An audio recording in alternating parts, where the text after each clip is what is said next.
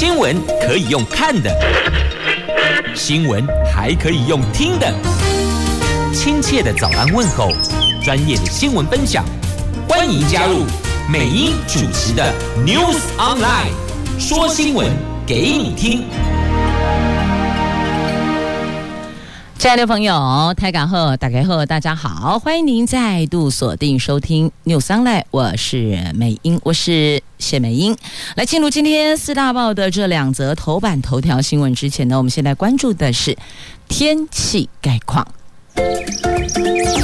Asia 天气预报，在今天北北桃白天温度介于二十三度到三十三度，竹竹苗。也是二十三度，但是高温呢到三十度，而落差在于双北市今天白天有降雨的机会，那么其他地区全部都是阳光露脸的晴朗炎热的好天气呢，所以提醒所有的朋友们，防晒补水很重要。那么，在今天四大报的两则头版头呢，中时自由联合讲的都是跟疫情、跟防疫指引、跟隔离相关。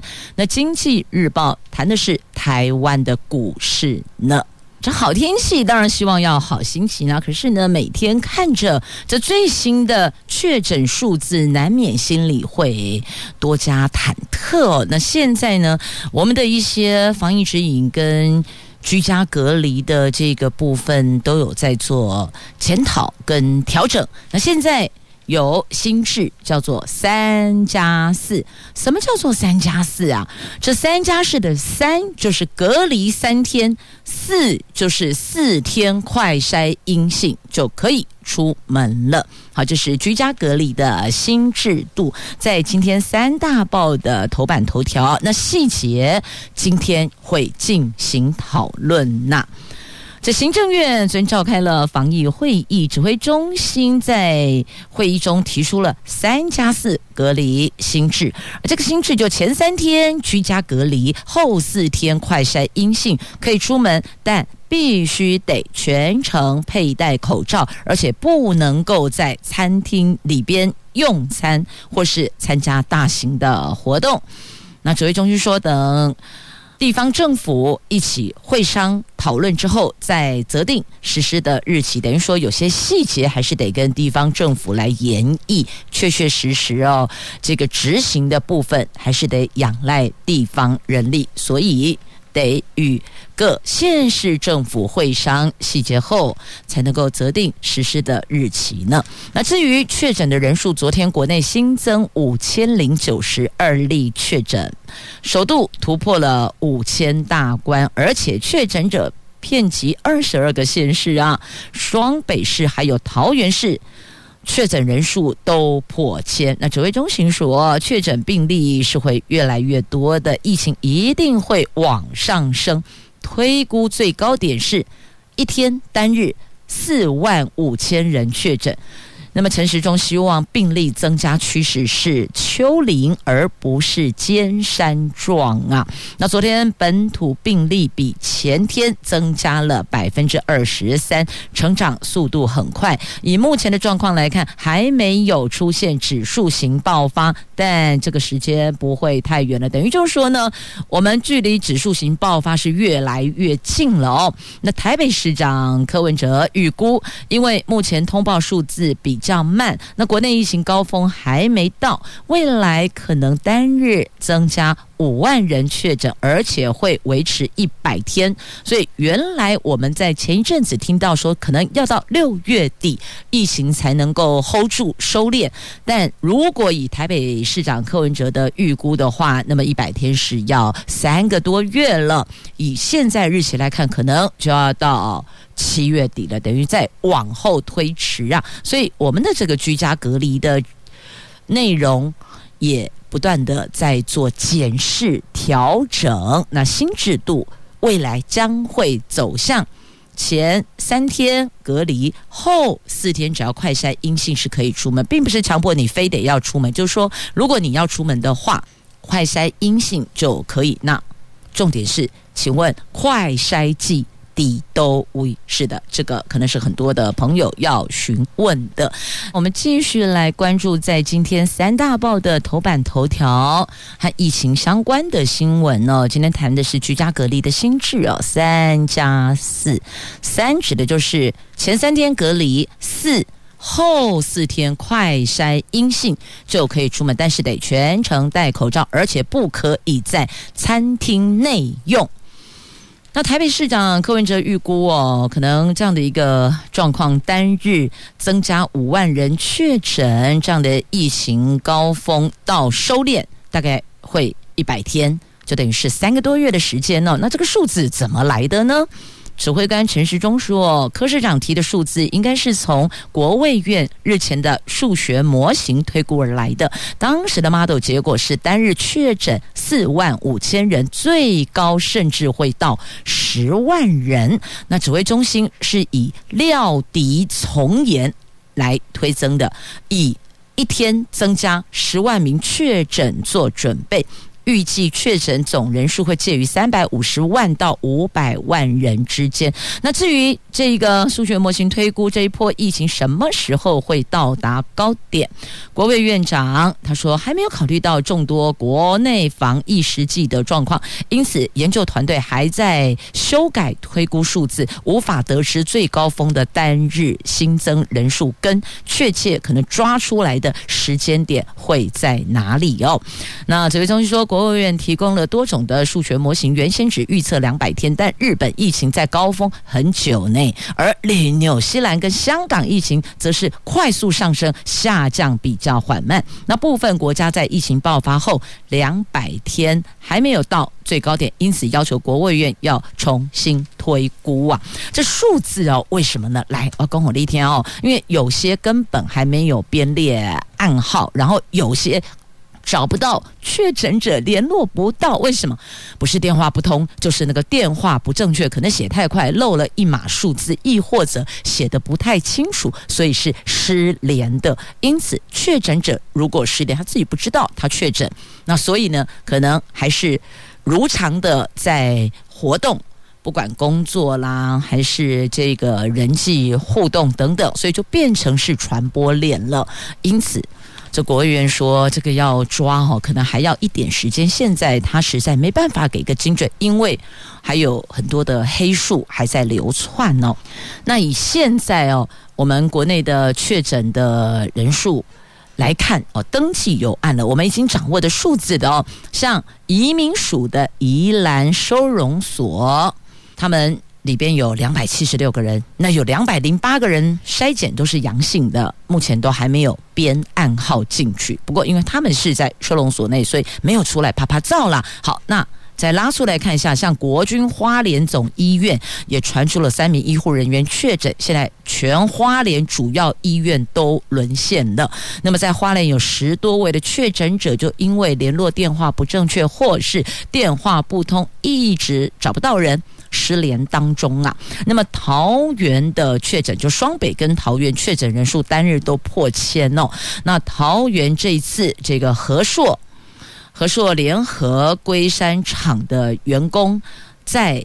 增加四百八十九个人确诊哦，那这个地方是怎么出来的？是因为有一位员工他是无症状的确诊者，他自己主动快筛发现阳性，然后就开始针对厂内员工扩大采检之后，才有这么多人确诊。被拉出来，不然大家都不知道，因为无症状嘛，或轻症，以为可能是啊最近太疲劳了，工作太累了，或是感冒等等。那其实实际上他就是确诊者，所以累计有五百八十九个人确诊是这个样子的。所以呢，这个数字还会再增加呀。那现在拉出的三加四，新北市长侯友谊说，三加四只是减少居家隔离的天数，但确诊个案即将呈指数型上升。作业流程依然是相同的，还是必须要耗费大量的工位人员来处理。所以呢，侯市长呼吁中央让居家隔离转型，居家快筛加上自主健康管理，才能够让工位人力全部集中照护确诊病患，去降低中症跟重症个案的发生啊。所以等于就是说呢，要把医护人力放在刀口上面，让他们去照顾。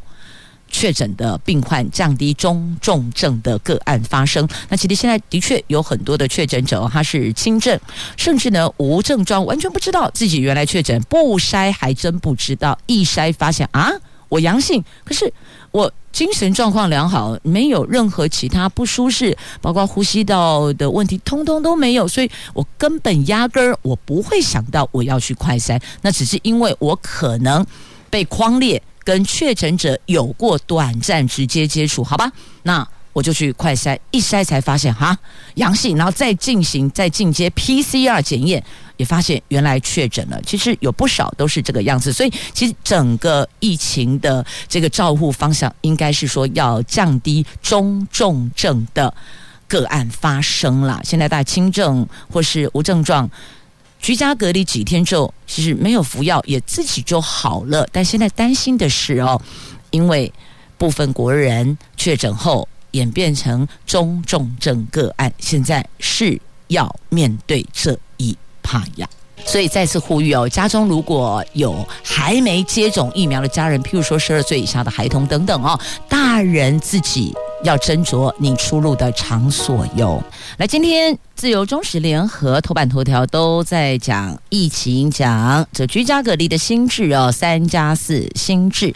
这个三就是呢居家隔离三天，四就是后面四天，等于说你居家隔离一二三哦，三天都居家隔离，第四天快筛阴性就可以出门，但是得全程佩戴口罩，也不能够在餐餐厅里边内用或是参加大型活动哦。那还有就是框列的范围缩小为确诊者的同住的亲友。有不再框列在办公室有戴口罩互动的同事。那国中国小因为活动性质不同，所以仍建议以班级为单位进行框列。那现在全台湾居家隔离人数有七万九千人。那现在居家隔离天数是十天，为了避免过度冲击民众的生活，所以指挥中心在礼拜六二十三号那天召集了北北桃基隆高雄花莲等，目前。六个高风险区域的首长开会，取得了简化疫调跟降低居家隔离强度的共识啊。那所以框列范围缩短缩小为确诊者同住的亲友。那么学校因为活动性质不同，所以呢还是建议以班级作为框列的单位呀。好，那么对于三加四新制度，台北市、桃园市、台中市、台南市都说将以中央所发布的准则为准，也会在兼顾防疫和正常生活的状况下，备妥药品及防疫物资，即便个案增加，也不至于会马上失控啊。好，这个贝妥药品及防疫物资，这药品有口服的抗病毒药物，那么还有这个。防疫物资当中有快筛剂，很多民众都在问，都一杯五啊？快筛试剂还真的一剂难求啊！只看到药局门口贴“快筛已售完”，你们觉得这个场景很熟悉？是的，当我们实施口罩实名制的时候也是这样，对吧？药局门口直接贴口罩，本日口罩已售完哦，明日请早或是等等的，所以接下来我们可以想象，就是快筛剂的需求量，然后民众之前排队买口罩，现在要排队买快筛剂。那国人也说排队也没关系，但是告诉我哪里有，我去排队，我去购买，我愿意排队购买。只是这个快筛实名制，指挥中心说最快下个月。才能启动。现在是四月二十五号，要下个月，等于就是要到这个礼拜天五月一号开始哦，下个月才启动呢。那因为确诊病例都破五千大关，本来之前有一个某个数字设一个门槛，然后一个数字设一个门槛，它是有一些指标型意义存在的。那现在。国人在问什么时候可以、什么地方可以买到快筛试剂呢？指挥中心的指挥官说，快筛试剂实名制会在五月初上路。健保署署长说，快筛实名制概念跟口罩实名制相同的，目前还在确认国人是每隔几天可以买一次，然后身份证字号的单号、双号如何做分流，等于说这些环节要再讨论确认。目前确定的是，国人不能选择快筛试剂的厂牌。那现在呢，网站有公布七个品牌哦。那么也要提醒民众购买快筛试剂要当心啊！现在已经有传出买到不对的快筛剂，我们要买的是家用快筛剂，不是医院用的。因为有药局鱼目混珠，是大发国难财。因为这个部分政府有给补助，所以原来可能之前第一波出来的售价，假设说呃之前出来售价是三百五十元，那因为政府有给予补助，所以不能再卖三百五的价格，要比这个还要低嘛，得把政府补助的钱扣掉啊。但现在媒体报踢爆了。南部某一家药局还是卖这个价格，而且他卖的是医院用的版本，所以提醒所有的听众朋友哦，未来快筛实名制上路了，那或许有的朋友需求恐急，所以这段时间或许会有一些。口耳相传的快筛剂，那提醒您，这个医院用的版本哈，我们没有办法在家里使用，因为呢，它是必须利用血清或是血浆来检测。如果使用的是全血，其中的血球可能干扰检疫，所以那个结果就不准确，等于就是你白验了。那现在家用的试剂呢，就是直接我们一般。比较通俗的讲法就是这个捅鼻孔啦。那么如果不是这个说要你用滴血的方式去检验，还得丢嗯，洗家用快筛剂，这个最容易辨识的那个是医院用的版本。那医院用的版本它是必须还要进行这个血液分流的，这个我们在家里做不到啊。所以你用全血下去检验，那个结果可能会造成不准确，因为。血球可能干扰检验，所以再次提醒大家，当心留意购买的时候要注意。那目前新冠肺炎病毒检测有三种方式，分别是 PCR 核酸检测，然后抗原以及抗体。那现在核准的家用快筛都是抗原检测，而抗体检测主要是测试新冠病毒它。里边的这个抗体可以测出是不是曾经感染过，而且从产生抗体的类型去判断你感染的这个时间有多久。优点是准确度高。未阳性低，但缺点是感染中后期才能够检测得出来，所以要提醒您哦，这个民众不要被误导了，买错了哦。那有民众反映，跑了很多家药局都买不到，希望政府快点让快筛实名制上路哦。那现在告诉你要下个月才能启动。那快筛实名制的基本概念就跟口罩实名制是相同的，目前已经做好大方向的规划，一旦确定数量就可以确认细节。现在讨论重点是，到底隔几天可以购买一次？那身份证字号的单双号如何进行分流？成人还有小孩购买额度是不是一样呢？但可以确定的是，民众无法选择快筛厂牌，现在只能够告诉你，final 就是不能选择快筛厂牌。你这家药局。铺的是什么厂牌？那么你就只能你在这家药局排队，就只能买这个厂牌，没得选啦。那现在实名制一开始上路，会先以进口试剂为主。四月三十号，我们将会有七百八十万剂的雅培试剂到货；五月二号，则有两千一百万剂的罗氏试剂到货。那五月上旬之前，还会有国外试剂陆陆续续到货，在上路前可以有。五千万剂的量去铺货到各药局哟。那昨天呢，网络上有传了一份云端档案，说参与试剂实名制的药局的名单。那对此呢，药师公会的理事长说，这个档案是药师公会内部名单，实名制五月初才会上路，并不是网络所传的从今天开始上路。这个内容是错误的，日期是错误的哦。那还有就是药局。愿不愿意贩卖试剂实名制快筛，这个属于自愿性质，不同于口罩实名制，它是半强迫的。目前已经有四千两百家药局愿意提供这项服务。那前卫生署长杨志强说，礼拜五已经有捐出千万剂的快筛试剂，还出示食药署收件核章的文件。对此呢，陈时中说，食药署确实已经收件，但是这个厂牌试剂还没获得验证，仍有捐赠者和经济部审查等程序要走。所以事实上是有这件事，但是呢，还是要经过一个 SOP 流程的。这个流程没有走完，这些试剂也不能够试出到药局去贩售。这样子有了解了吗？好，把这个居家隔离的新制，还有快筛剂的。民众的疑虑的问题都为您做了一个整理。来，基隆爆发妇产科群聚，有六名新生儿确诊。那这新生儿根本没有打疫苗，包括零五注疫苗嘛？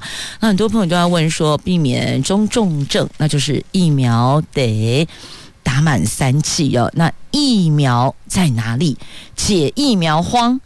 一百三十七万剂的莫德纳这个礼拜到货，因为当时有看你第一剂、第二剂是施打什么，都是 AZ，你后面可以混打嘛。但有些疫苗是不能混打，所以你得等这个厂牌的疫苗到货才可以。所以，赶紧讲，这个礼拜有一百三十七万剂的莫德纳疫苗会到货。好，一现在的确诊人数哦。这个会对地方政府造成沉重负担的居家检疫呀、居家隔离、居家照护哦，这些人力需求都会对地方政府形成沉重的负担，所以因为。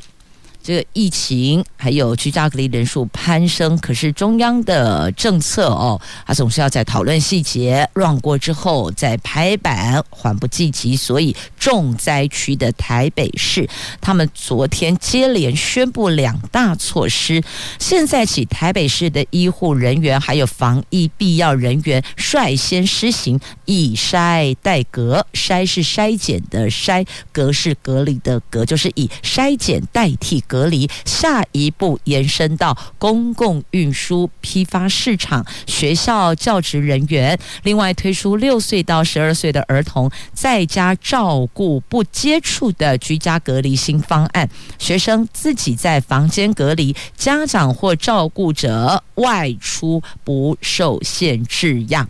那台北市府现在 run 的医护以筛代隔，桃园市说要跟进，因为。桃园也成了重灾区，单日确诊人数也是破千的，所以必须要赶紧思考到我们医疗这一块的量能，包括了人力的部分，还有因此影响到其他产业的区块，譬如说像刚刚提到的哦，这六十二岁以下的孩童在家照顾，那因为得有一个家长照顾他，这个家长就势必本来。可能要出门上班的就不行，得跟着他一起在那个仪式里边来区隔，所以现在有 run 新的模式了哦。那因此呢，桃园市说考量到未来人力的需求，所以以筛代检，他们。也愿意跟进哦。那郑文灿说，以筛代隔，以筛代隔不是以筛代检哦，以筛检代替隔离啦。以筛代隔第一阶段将以医护人员为主，另外还包括了警察、消防、卫生跟环保、民政系统第一线的防疫人员，也会纳入防疫车队人员、防疫旅馆同仁等等。打满三剂疫苗之后，都可以。以筛检代替隔离，那未来是不是要扩大到第二阶段？要看中央试办一阵子之后有没有其他的风险，我们再来考虑了。所以等于说，我们也在思考用这样的方式哦。那台北市的学童居家隔离不接触，家长是可以外出不受限的哦。就你要外出购物、采买等等都可以，要不然一现在来看呢，有一名陪伴的家长，那等于说这个人都不能出去，那还得要有。另外一个人外出，这购买食材，哦，这个照顾他们的生活起居，所以这是另外一个问题。因此，在这个部分。可以想见，假设啦，接下来真的走到了指挥中心所推估的单日人数破万、一万、两万、三万，甚至到四万五千人，那请问这个部分又该如何尽量去维持现在生活的常态呢？所以这些都是必须得要去思考的。那台北市很快就会全部都停课了，五月九号起，教师必须打满三剂疫苗。那现在校园疫情紧全国已经有一千零一十八所学校全校或是部分班级暂停实体课程，就是采线上教学哦。那台北市的国中、高中只今天起进行线上教学。台北市副市长黄珊珊提出，台北市很快就会全部都停课了。教育部则发文要求各中小学五月九号起，应该要求学校的工作人员要打满三剂疫苗。如果因为医嘱或是个人因素无法打疫苗，必须每个礼拜一次抗原快筛或是 PCR 检测阴性才可以。所以呢，这些政策也都有在做调整，就是希望能够 hold 住它发展的状态。不要太快的失控哦。那如果大家都能够遵循，也能够留意、注意指挥中心所公布的最新的防疫指引跟新制度都能配合到位的话，那至少这个失控的状态可能不会发生啦。但不排除，但也许有可能它不会发生。我们等于就是 hold 住了，与病毒共存了。那现在哦，已经有这个菜市场。他们自己练习与病毒共存了，就等于说这是未来的趋势的话呢，我们现在就开始 run run 看哦。那市场内本来就是人潮拥挤啊，如何与病毒共存？这个部分大家还是要去想一下那个流程、那个过程、那个互动的状况。当然，第一个最重要就是口罩千万不要剥下来。有的人可能习惯性了，他。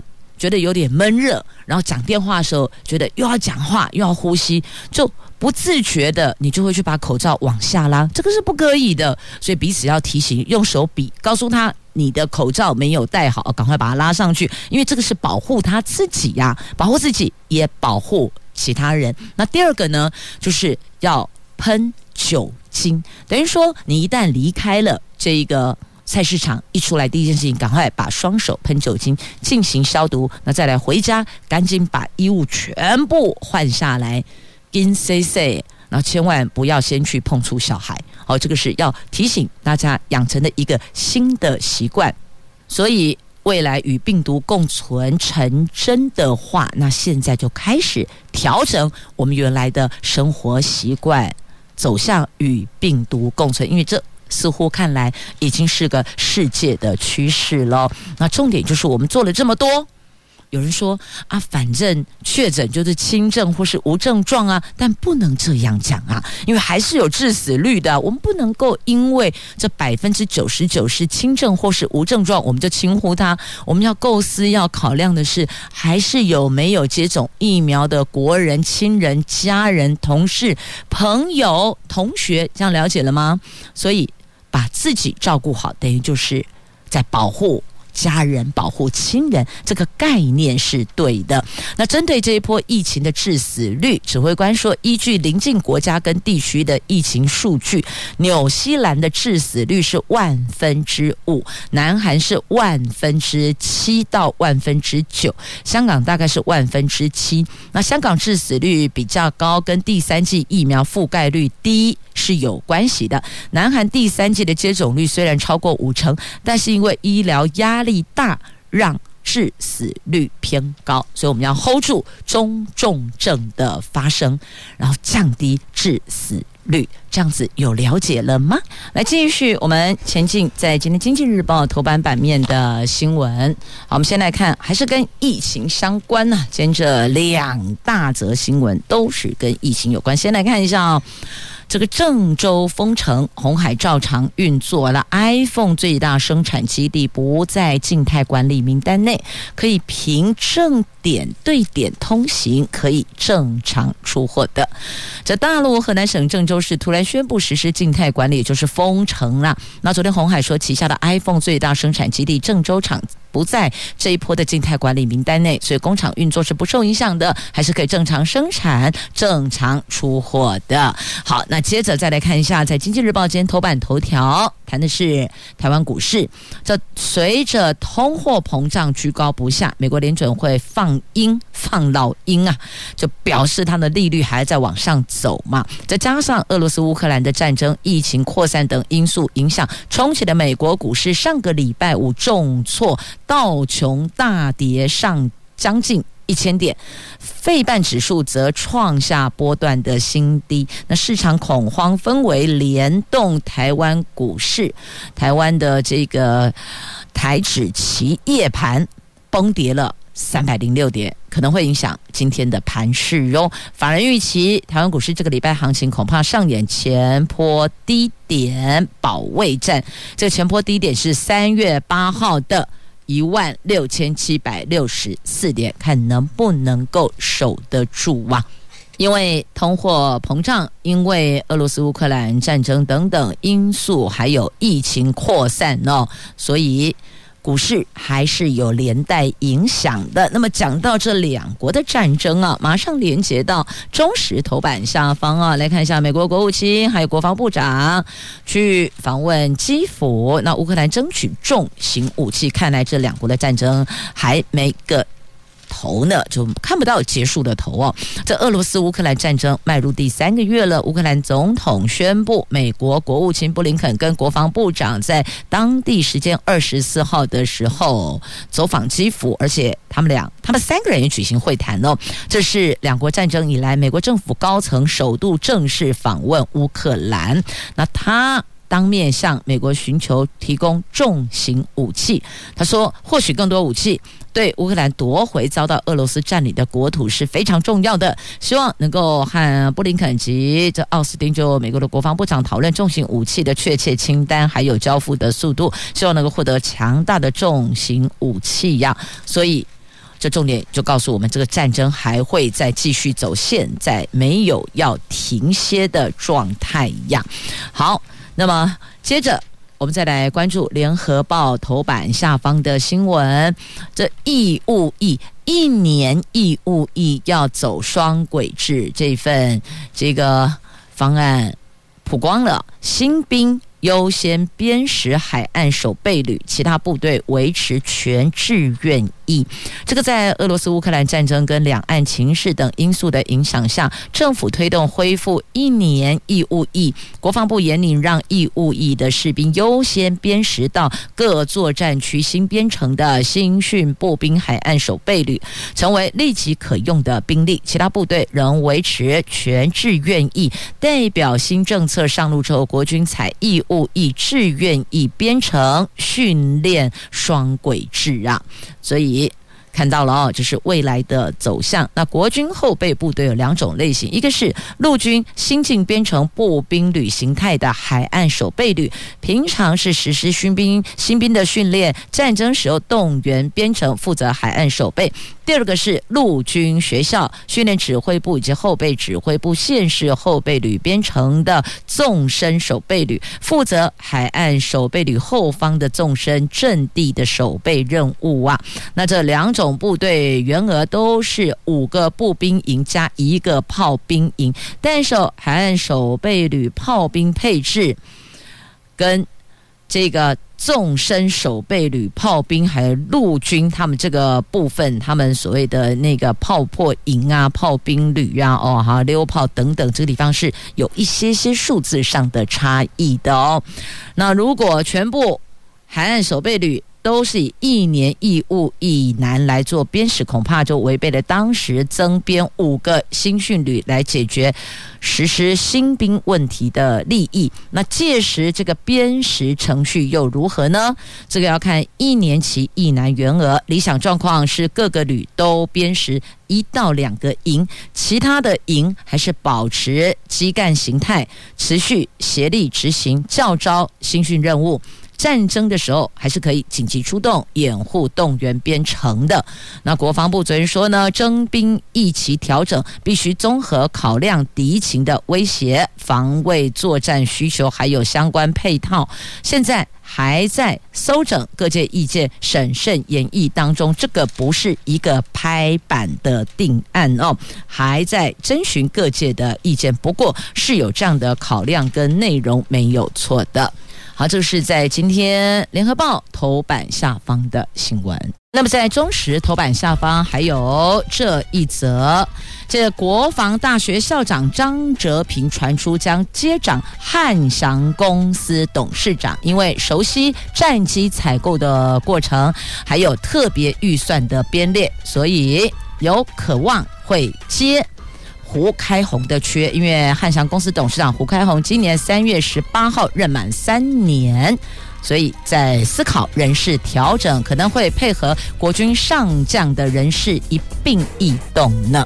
来，我们先关注这一则新闻呢，法国总统大选，来看一下这位现任总统马克宏，他算是打破连任魔咒，他在。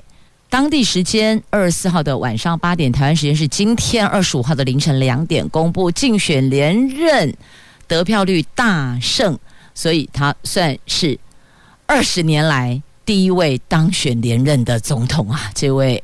年纪四十四岁的马克宏总统顺利连任成功，等于打破了法国这二十年来总统连任魔咒啊！好，这是有关法国的选举。那么再把焦点拉回国内了，我们来看一下。这个县市长的选举政党的提名作业状态到哪里喽？来看一下，在今天《自由时报》头版版面哦，中时联合放在内页。这民进党有三个县市长征召出炉了：台中市蔡其昌、云林县刘建国、苗栗县徐定珍呐。他们三个人誓言要翻转蓝天成绿地呀。这蔡其昌要团结拼胜选，刘建国喊整合，徐定祯推联合作战呐！哦，好，我们来看民进党选对会昨天一致同意建议征召立法院的副院长蔡其昌参选台中市长，前头份市长徐定祯参选苗栗县长，立委刘建国参选云林县长。这三位县市提名人选将连同屏东县提名初选通过的立委周春米，这四案提交二十七号中执会通过。有关基隆市跟新竹市长的选举，选对会决议哦，因为选情的特殊考量，所以建请中指会同意人选提名由初选改为征召啊。好，这征召有没有替谁在留后路呢？这不知道，往下看。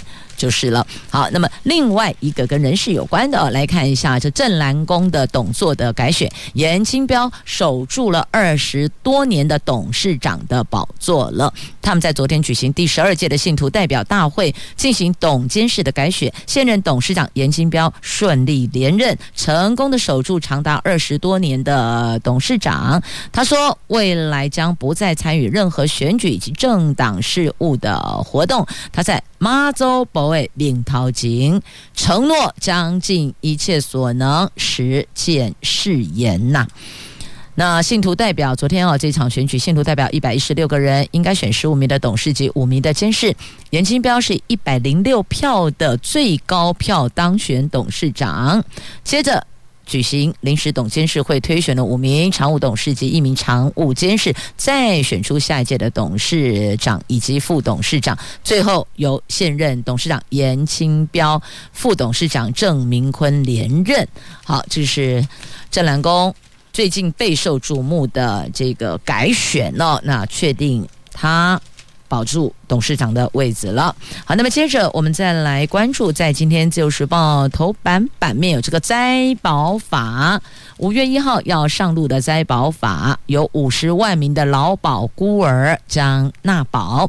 这劳工职业灾害保险及保护法五月一号上路，以往不需要参加劳保的四人以下的微型企业，还有外籍家事移工等将强制纳保。另外，增加临时受雇者的补充性。加保管道，譬如说外送员、童星等等，可以自愿特别加保，估计大概有五十万没有加入劳保的劳工可以受惠哦。